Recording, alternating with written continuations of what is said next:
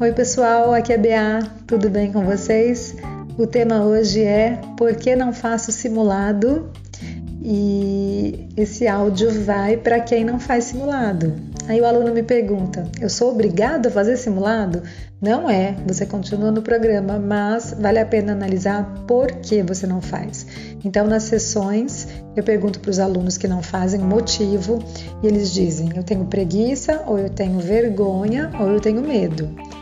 Bom, a vergonha dos colegas, das outras pessoas verem que eu fiquei, por exemplo, em centésimo lugar. Então, é o que os outros pensam de mim pesando aí nos meus resultados. E medo, muitas vezes medo de frustração, medo de ver um resultado ruim e estudar menos e não estudar, medo da, de como eu vou lidar com a frustração, tá? A preguiça está sempre atrelada a algum motivo, pode ser um desses dois aí. Nunca acho que é simplesmente preguiça. Enfim, é, sugiro para esses alunos que façam o simulado mesmo depois para medir sua nota e que se comprometam a participar do próximo, dando menos peso para a opinião dos outros e também acreditando que vão conseguir se recompor de um resultado ruim, caso ele venha encarar como mestre para aprender com aquele resultado, ver que matéria que foi pior, né? E eu gosto sempre de contar uma historinha para ilustrar alguma passagem que eu acho que fixa bem um conteúdo estudado. Então eu queria contar para vocês a historinha do Jim Marshall, que é um jogador de futebol americano, que ele fez um touchdown para o lado errado. Então ele prejudicou muito o time dele e ele passou muita vergonha. Ficou até conhecido com o um apelido de quem vai para o lado errado. Mas ele se recompôs e no fim ele ajudou o time dele a ganhar a partida aquele dia. Depois ele deu entrevistas sobre o assunto, tá? É um exemplo de mindset de crescimento.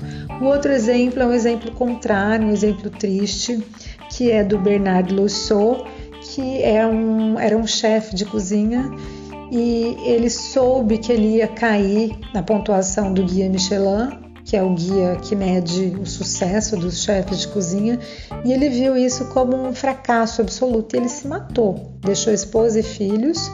Né? Tem uma história também do chefe na época do Luís XIV, que era um, o, cozinheiro que inventou o chantilly, né? até atribuído atribuída a ele a invenção do chantilly, que ele se atrapalhou e sabendo que a encomenda de peixe não ia chegar, para o momento do banquete se matou também.